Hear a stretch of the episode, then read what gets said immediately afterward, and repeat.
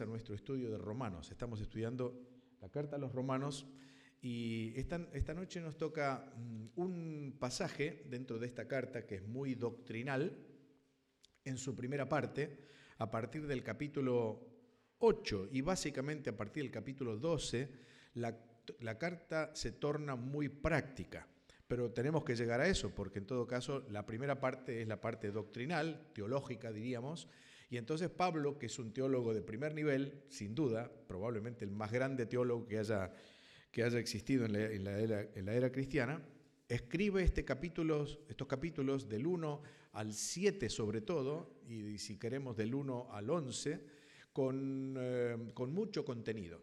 Y en esta noche voy a, querer, voy a, voy a pretender ser simple, sencillo, para que podamos entender eh, lo que el apóstol Pablo está diciendo. En este párrafo que es para muchos el corazón de la, de la eh, epístola.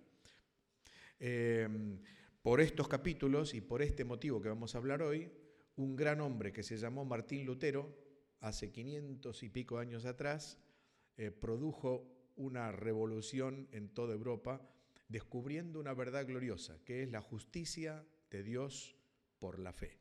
Y cuando descubrió esa verdad, prendió la chispa de la reforma, y la chispa de la reforma inundó toda Europa, incendió, diríamos, toda Europa y llegó a nuestros días, a nuestras tierras y, gracias a Dios somos salvos por ese gran redescubrimiento de lo que significa la justificación por la fe.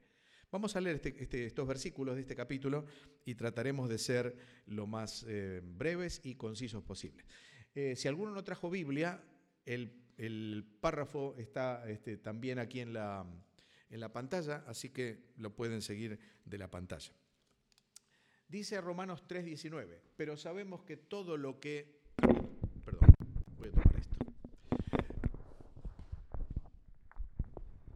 Pero sabemos que todo lo que la ley dice, lo dice a los que están bajo la ley, para que toda boca se cierre y todo el mundo quede bajo el juicio de Dios. Retenga esta frase, juicio de Dios ya que por las obras de la ley ningún ser humano será justificado delante de él, porque por medio de la ley es el conocimiento del pecado. Pero ahora, aparte de la ley, se ha manifestado la justicia de Dios testificada por la ley y los profetas.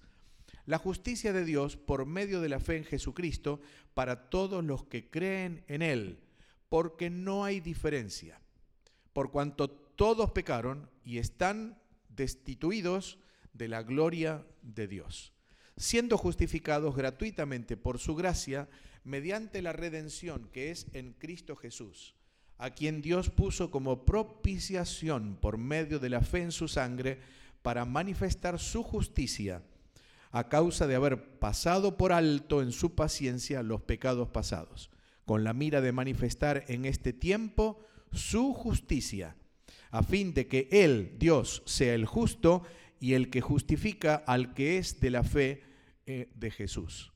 ¿Dónde pues está la jactancia? Queda excluida. ¿Por cuál ley? ¿Por la de las obras? No, sino por la ley de la fe. Concluimos pues que el hombre es justificado por fe sin las obras de la ley. ¿Es Dios solamente Dios de los judíos? ¿No es también Dios de los gentiles? Ciertamente, también de los gentiles, porque Dios es uno, y Él justificará por la fe a los de la circuncisión, es decir, a los judíos, y por medio de la fe a los de la incircuncisión, es decir, a los gentiles. Luego, por la fe invalidemos la ley, en ninguna manera, sino que confirmamos la ley. Complejo, ¿no? Sí, a, a primera vista es un tema complicado, difícil. Bueno, en la voluntad del Señor trataremos de simplificarlo para que podamos entender lo que Pablo quiso decir en este párrafo que es fundamental. Uno dice a veces la doctrina es, bueno, es densa, es profunda, es a veces oscura. No, la doctrina no es oscura. Nosotros oscurecemos, nuestro pensamiento es oscuro. Cuando no entendemos la doctrina, entonces se nos hace oscura. Pero cuando entendemos lo que la Biblia dice y lo traemos a una verdad sencilla, ¿eh? entonces entendemos lo que es la doctrina y la doctrina no es oscura. La doctrina es lo que necesitamos para fundamentar nuestra fe. nuestra fe cristiana y nuestra práctica cristiana no pueden fundamentarse de otra forma más que en la doctrina cristiana. Porque si no, si nos faltan los fundamentos, dice la palabra, ¿dónde va a ir a parar el justo? Dice, ¿verdad? Entonces, no podemos vivir una vida de justicia sin pasar por la doctrina. Estamos estos días acostumbrados a, los juicios, ¿no? Hemos visto el martes el, comienzo de un juicio, no, no, no, no, quiero entrar en ese asunto, no, no es el interés, sino simplemente traer esto, que estamos acostumbrados a ver juicios y hemos visto, si, lo hemos visto por televisión, ahí estaban los jueces, ahí estaban los, los presuntos culpables, ahí estaban por un lado los fiscales trayendo la causa, por otro lado los abogados tratando de acompañar y de ayudar a aquellos que eran los, los, los reos o los culpables presuntos, etcétera. Y entonces también había testigos ¿eh? que estaban o que van a aparecer los testigos después de leer los fundamentos, van a venir los testigos, creo que son 160 o algo, así, y van a ir pasando 160 testigos de ese asunto. Este capítulo que leímos recién es exactamente eso. Es la sala de un juicio. Y miren, se lo voy a poner así. Allí hay un juez. Vayan por favor al versículo 19, los que tienen Biblia, y ahí fíjense que lo, que lo dice absolutamente en forma clara. Dice en Romanos 3 y 19, sabemos que todo lo que la ley dice lo dice a los que están bajo la ley, para que toda boca se cierre y todo el mundo quede bajo el juicio de Dios. Dios es el juez. Pero hay una causa también. ¿Y cuál es la causa? Versículo 20 ya que por las obras de la ley ningún ser humano será justificado, diríamos absuelto, para entenderlo mejor, delante de él, porque por medio de la ley es el conocimiento de qué? Del pecado. La causa es el pecado. La causa del juicio es el pecado. Hay testigos también, miren lo que dice el versículo 21, pero ahora parte de la ley se ha manifestado la justicia de Dios testificada por la ley y por los profetas. En Israel, ¿cuántos, ¿cuántos testigos eran necesarios para que un testimonio fuera válido? ¿Dos o tres? Dice que conste en boca de dos o tres testigos. ¿Cuántos hay aquí? La ley y los profetas. Así que el testimonio es válido. ¿sí? La ley y los profetas son los testigos. Hay un mediador también. Mire lo que dice el versículo 24 siendo justificados gratuitamente por su gracia mediante la redención que es en Cristo Jesús, ¿eh? a quien Dios puso como propiciación, etc. Cristo Jesús es el mediador, diríamos el abogado ¿eh? que tienen el culpable. ¿Y quiénes son los culpables? Pues los culpables nada menos que nosotros. Como dice en el versículo 19, ¿cuántas personas están bajo culpabilidad? todo el mundo, dice, ¿verdad? Y el versículo 23 dice, ¿por cuánto? Todos pecaron. Por eso Pablo hablaba de la circuncisión y de la incircuncisión, o sea, ni judío ni gentil, todos. Todos pecaron y están destituidos de la gloria de Dios. ¿Sabe lo que quiere decir destituido? Destituido de la gloria de Dios significa, significa no alcanzan a llegar a Dios. La palabra que se menciona allí, pecado, es la palabra hamartía.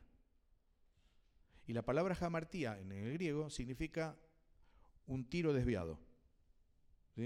Supóngase un, flechero, ¿eh? en aquel entonces. Ponía la flecha, tiraba la flecha y la flecha no llegaba al, al blanco. Bueno, no llegaba justamente es la palabra destituido. Quedó corta, se quedó, en vez de llegar al blanco, se quedó a mitad de camino. El hombre pecador no alcanza, no llega por eso está destituido de la gloria de Dios, no llega al, propósito para el cual Dios le creó. Dios le creó para, ser su, para, para, para, darle gloria, y el hombre en su pecado no le da gloria a Dios. Antes de, repasar un poquito todas las, este, todas las, eh, las, partes de este capítulo brevemente, déjenme algunos términos teológicos que necesitamos repasar brevemente para entender porque si no, no vamos a entender gran cosa, sobre todo aquellos que son nuevos o que no tienen mucha costumbre de estudiar este tipo de temas. Algunos temas que aparecen acá, uno de ellos es la palabra justicia. ¿Qué es justicia? ¿Qué significa la, palabra justicia? Brevemente digo, está en el versículo 21. A ver, dice el 21, Dice, pero ahora aparte de la ley se ha manifestado la justicia de Dios, testificada, etc. Justicia. Ahí dice que la justicia es de Dios, no nuestra. Nosotros no somos justos, ¿verdad? El hombre no es justo. El hombre no es correcto en su vida. El hombre no es santo en su vida como Dios pretende. Así que la justicia dice es de Dios. ¿eh? Ahora, ¿qué clase de justicia es? Esa justicia que está ausente de todo, ser humano, no se trata de una justicia que condena. Uno piensa en la justicia de Dios y está pensando en un Dios justo que está mirando al pecador y está diciendo, este hombre condenado. No es así. Dios no está para condenar, Dios está para salvar al hombre. Cuando vino el Señor Jesucristo dijo, el Hijo del Hombre no vino al mundo para condenar al mundo, sino para que el mundo sea salvo por él. Por lo tanto, Dios está tendiendo una mano para el hombre, para que su justicia, es decir, su santidad, su rectitud, sea también para el ser humano. Porque así lo hizo. Cuando Dios hizo al hombre, lo hizo a su imagen y a su semejanza. Es decir, lo hizo perfecto. El hombre se desvió, erró el tiro. ¿Eh? del propósito de Dios. Por lo tanto, el hombre no es justo, pero Dios quiere que el hombre tenga su justicia y viva su justicia. Esa es la justicia de Dios, una justicia que no, que no condena, sino que salva. Pero es una justicia imputada por Dios a todo aquel que cree. ¿Por qué digo esto? Porque nosotros no somos justos, ni siquiera cuando somos del Señor.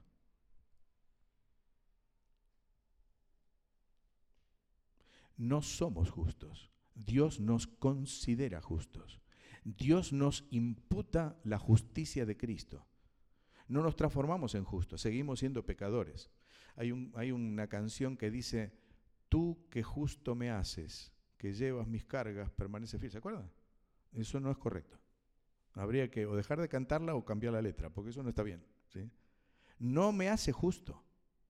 Dios me imputa, Dios me, me, permite vivir esa justicia, pero la justicia es de Él, no mía. Yo no voy a ser nunca justo, voy a ser considerado justo, pero no voy a ser justo. ¿Entiende? ¿Se entiende lo que digo, verdad?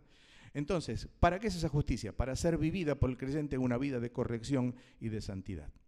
La palabra pecado ya dijimos algo, así que ya, más o menos lo conocemos. Todos los hombres alcanzados es cerrar el blanco, es no alcanzar el objetivo de Dios, es estar privados de la vida de Dios, etc.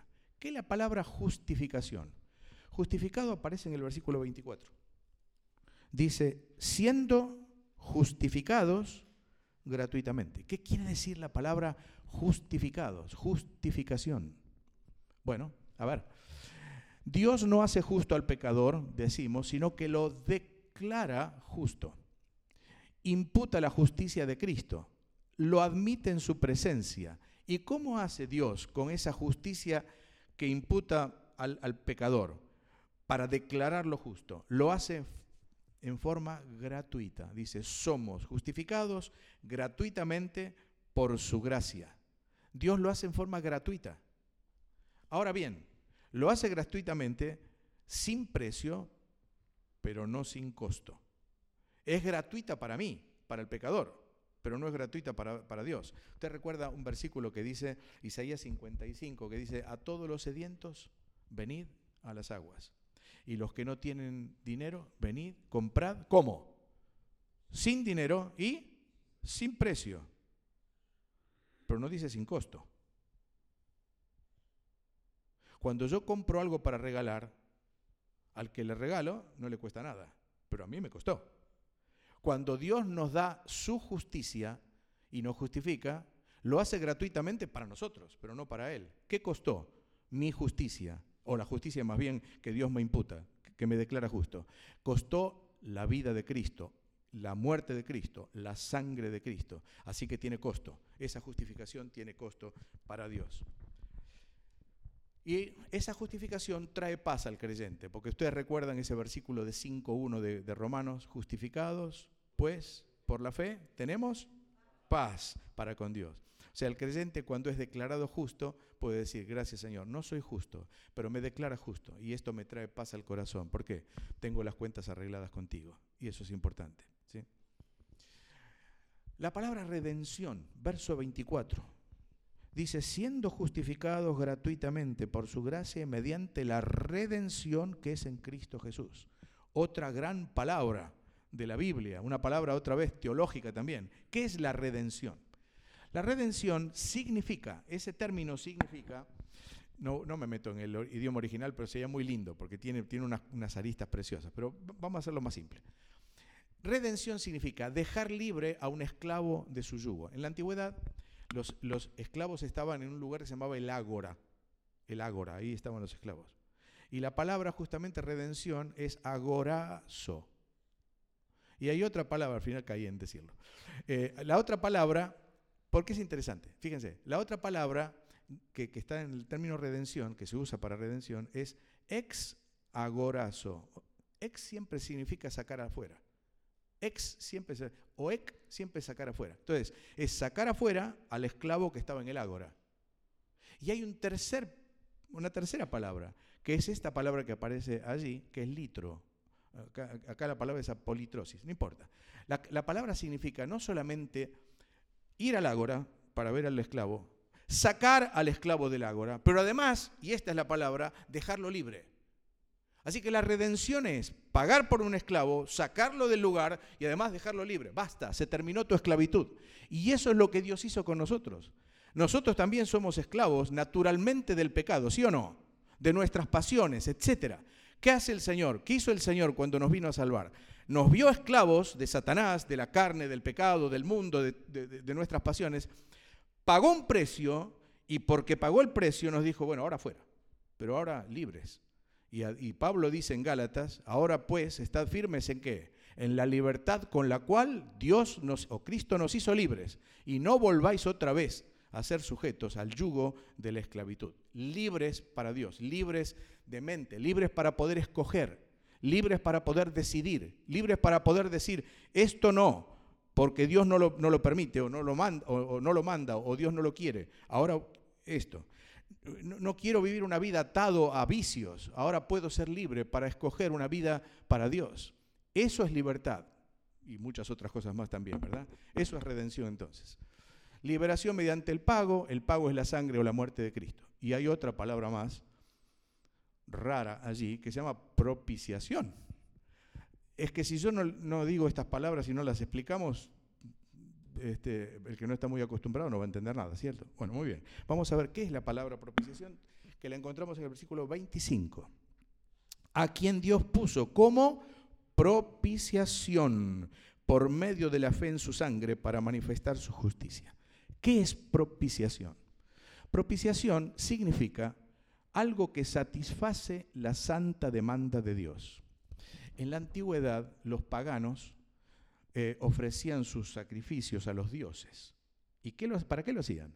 Lo hacían para aplacar la ira de los dioses. Ellos pensaban que los dioses, y este es un concepto muy remanista, muy de la Iglesia Católica, Dios está en el cielo te va a castigar. Dios está ahí como un juez con su vara en la mano, vos te equivocás, ¡pum! y ya te da. Ese no es el concepto bíblico. Dios es justo y santo, pero no está queriendo castigarme permanentemente. Eso no es el concepto de la Biblia. ¿sí? Ahora, Dios no tolera el pecado, pero ama al pecador, eso es lo que quiero decir. Ahora, los antiguos, los paganos, entonces ofrecían sacrificios para aplacar la ira y que los dioses les permitieran vivir tranquilos. Cuando esa palabra está dentro de, la, de, la, cultura cristiana, dentro de los conceptos cristianos, no es solamente para aplacar la ira de Dios. Claro que la ira de Dios es contra todo aquel que comete pecado, naturalmente. Pero no es para, solamente para aplacarla, sino para satisfacer esa santa demanda. ¿Quién lo hizo? ¿Quién satisfizo la santa demanda de Dios? Jesús, con su vida perfecta. Entonces ahí tienen la propiciación, alguien que satisface la demanda de Dios, pero alguien que además, por su sacrificio expiatorio, es decir, en lugar de otros, un sacrificio del Señor Jesucristo para, para en lugar nuestro, obtiene el perdón. Fíjense una cosa, los paganos satisfacían, aplacaban la ira de Dios, pero no, tenían perdón. Los, los, dioses no perdonaban. Nuestro Dios no solamente satisface su demanda con la, con la muerte de Cristo, sino además con ello obtiene el perdón para nosotros. Ese es un concepto que solamente tiene el Dios de la Biblia. Pero además la propiciación es la provisión de la base para extender la misericordia de Dios hacia el pecador. Provee esa base, la base de la sangre vertida. ¿Y por qué lo digo? ¿Se acuerda aquel, aquella, aquella expresión del, de la parábola? Había un, fariseo y un publicano, fueron al templo. Si se pusieron a orar. Y el fariseo decía, Señor, te doy gracias que no soy como los otros hombres. Allí puesto de pie. ¿eh?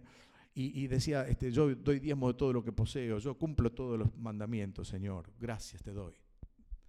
Y había un pobrecito publicano, un recaudador de impuestos, que era, era bastante mal querido, porque recaudaba para Roma.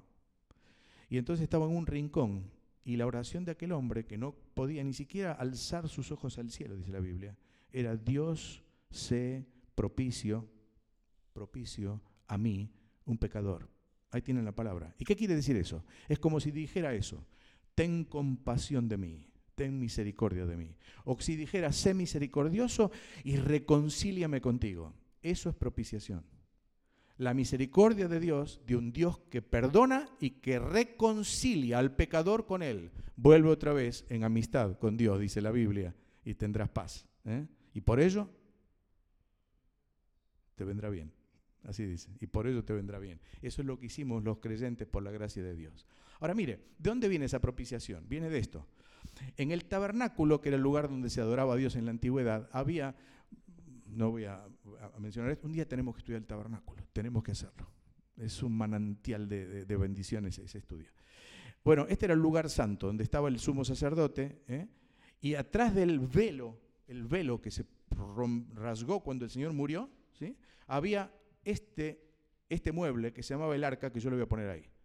El arca de oro, ahí adentro había maná, había las tablas de la ley, había una lavara de Aarón que había reverdecido, ¿sí? como recuerdo.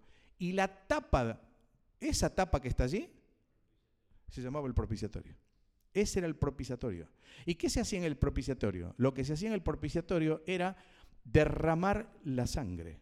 La sangre que, del animalito del, que, era para el sacrificio, para el perdón de los pecados, el sumo sacerdote lo derramaba, eh, la esparcía sobre el propiciatorio, aquellos dos querubines de oro que estaban allí.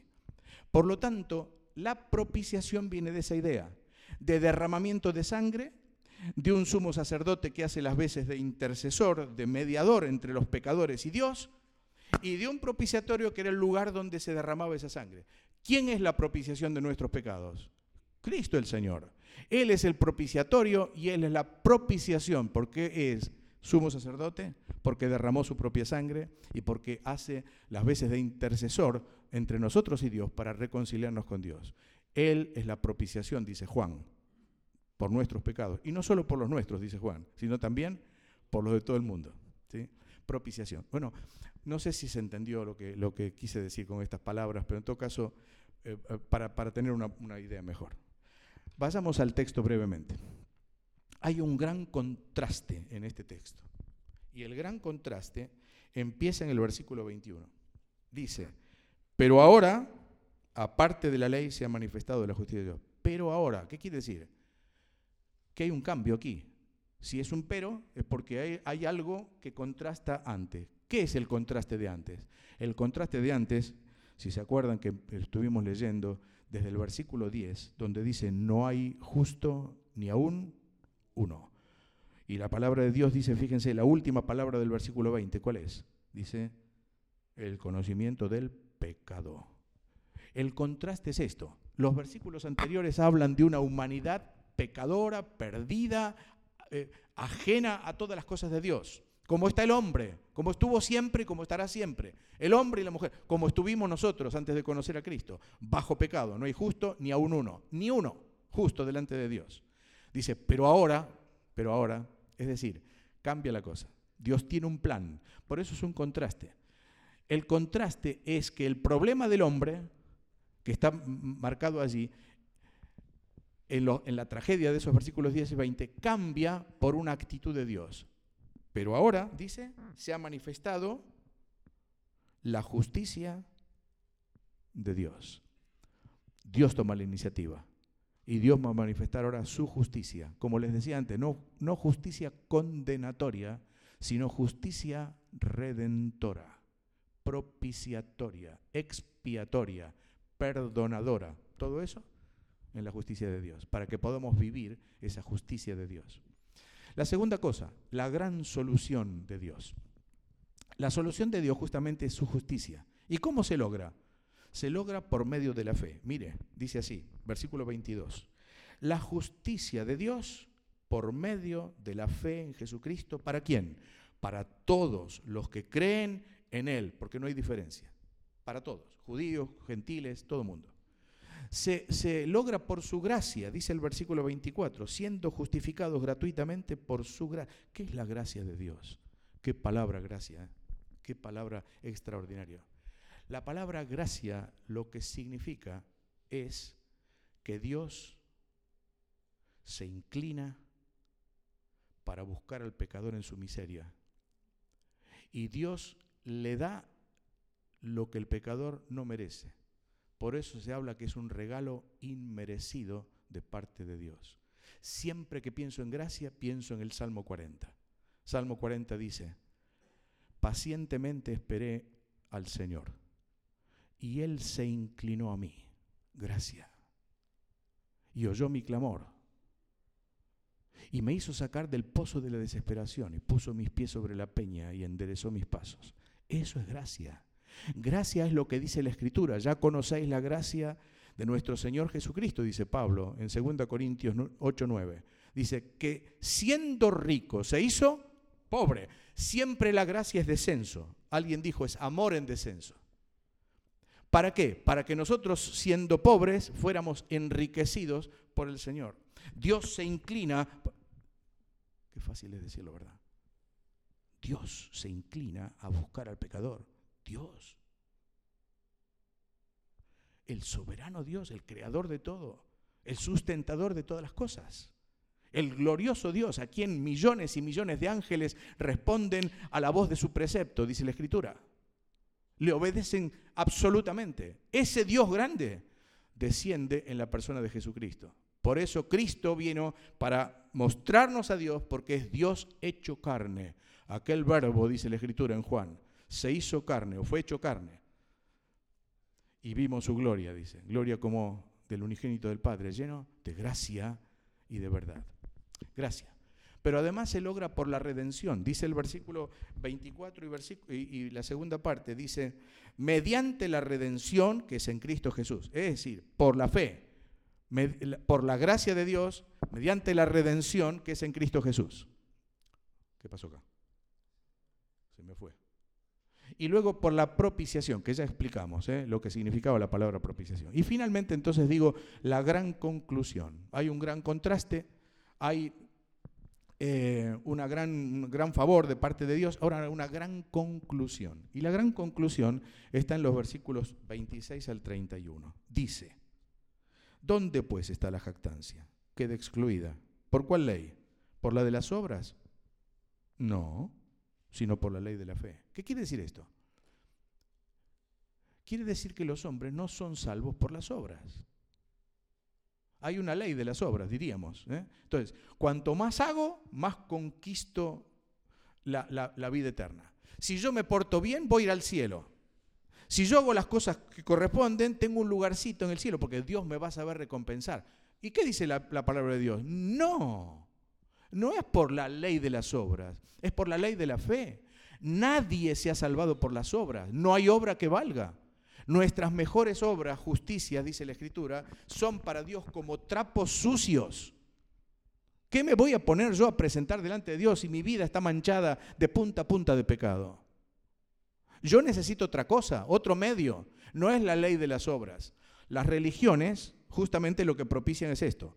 Pórtate bien, Dios te va a ayudar. Siempre me acuerdo, una iglesia romana que decía en su portada, en su, en su fachada, escrito, ayúdate y Dios te va a ayudar. Ese es el error más grande, el engaño más grande. No te puedo, no me puedo ayudar, yo no puedo hacer nada por mi salvación. Lo único que tengo que hacer es fe. ¿Qué es fe? Fe es confiar en el Señor. Depositar mi confianza en el Señor decir, Señor, moriste por mí en la cruz, te acepto como Salvador personal. Eso es todo. Y si hay alguno en esta noche que todavía no es del Señor, pues lo que tiene que hacer es eso, porque el único camino que hay para llegar al Padre es por la fe. El único camino es por la fe en Jesucristo.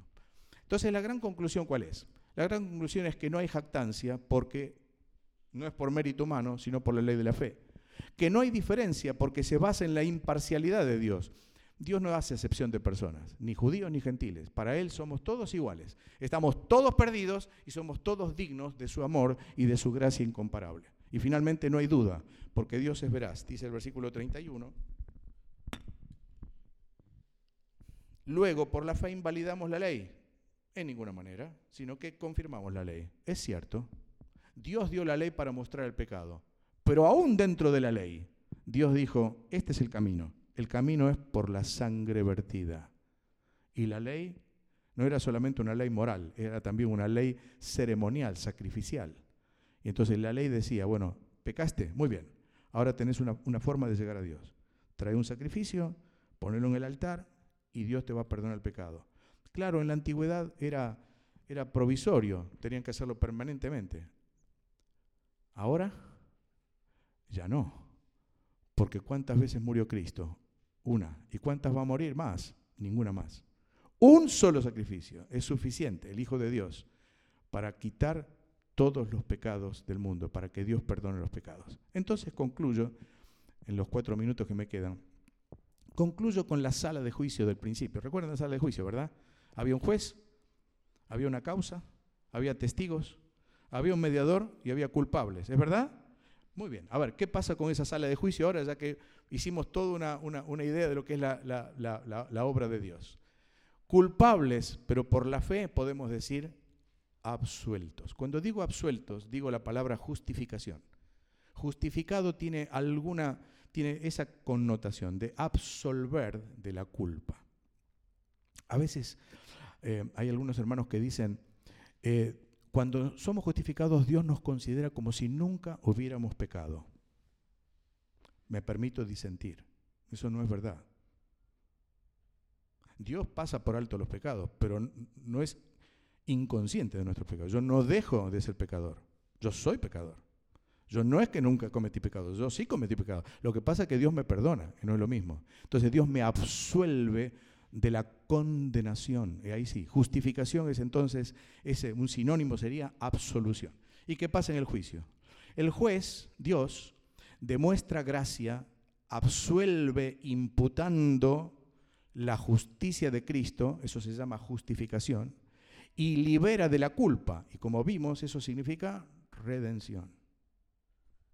La causa sigue siendo el pecado. Los testigos la ley y los profetas, que condenan, es cierto, la ley condena al pecado. Si no fuera por la ley, yo no conozco el pecado. Si yo no tengo, ahora pusieron una, banda amarilla, ¿no es cierto? Ahí enfrente. ¿Qué es eso? Esa es la ley. Si yo dejo el coche allí, pues soy pasible de una multa, como ya me lo hicieron sin querer. ¿Ya? Pues entonces, cuando hay ley, hay pecado. Si, si no hubiera raya amarilla, yo pondría el coche tranquilo, ¿verdad? Muy bien, cuando hay ley, la ley muestra el pecado, pero la ley no te exime del pecado. La ley no te paga la, multa.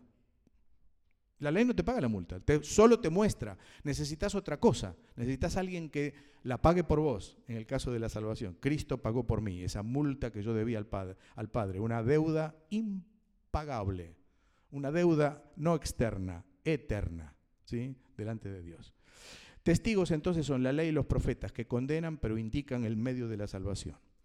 El mediador, el mediador es Jesucristo, que paga la culpa y eso se llama propiciación, como ya vimos. Y finalmente, los culpables, que somos los pecadores, aceptan por la fe y son absueltos. Pues ahí tienen la sala de juicio.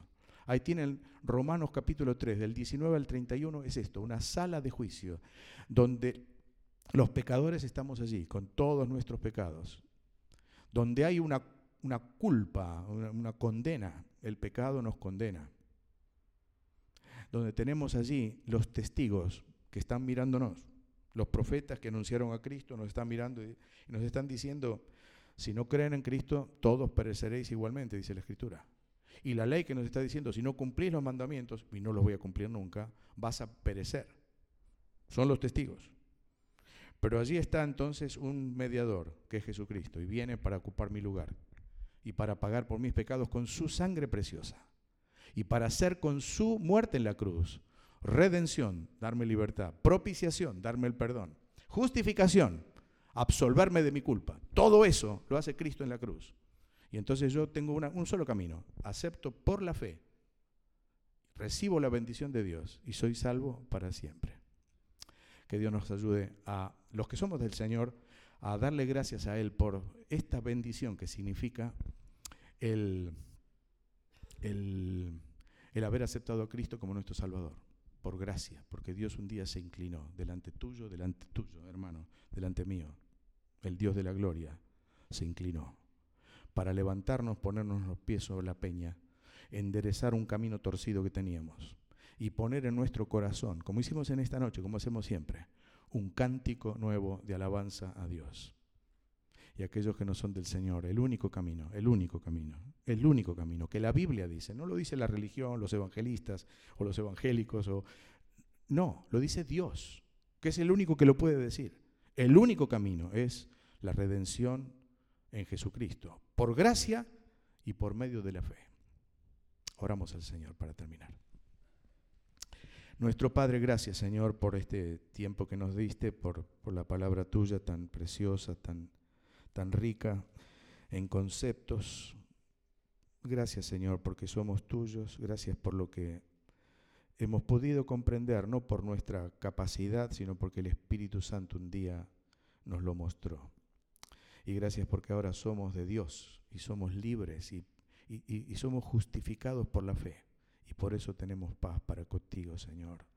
Bendícenos en esta noche y si hay alguno que no te conoce, abre su corazón y que también pueda entender que solo a través de Cristo hay salvación, perdón de pecados y vida eterna. Despídenos en tu paz, llévanos con bien a casa, guárdanos en tu gracia. En el nombre del Señor Jesús te lo pedimos con gratitud.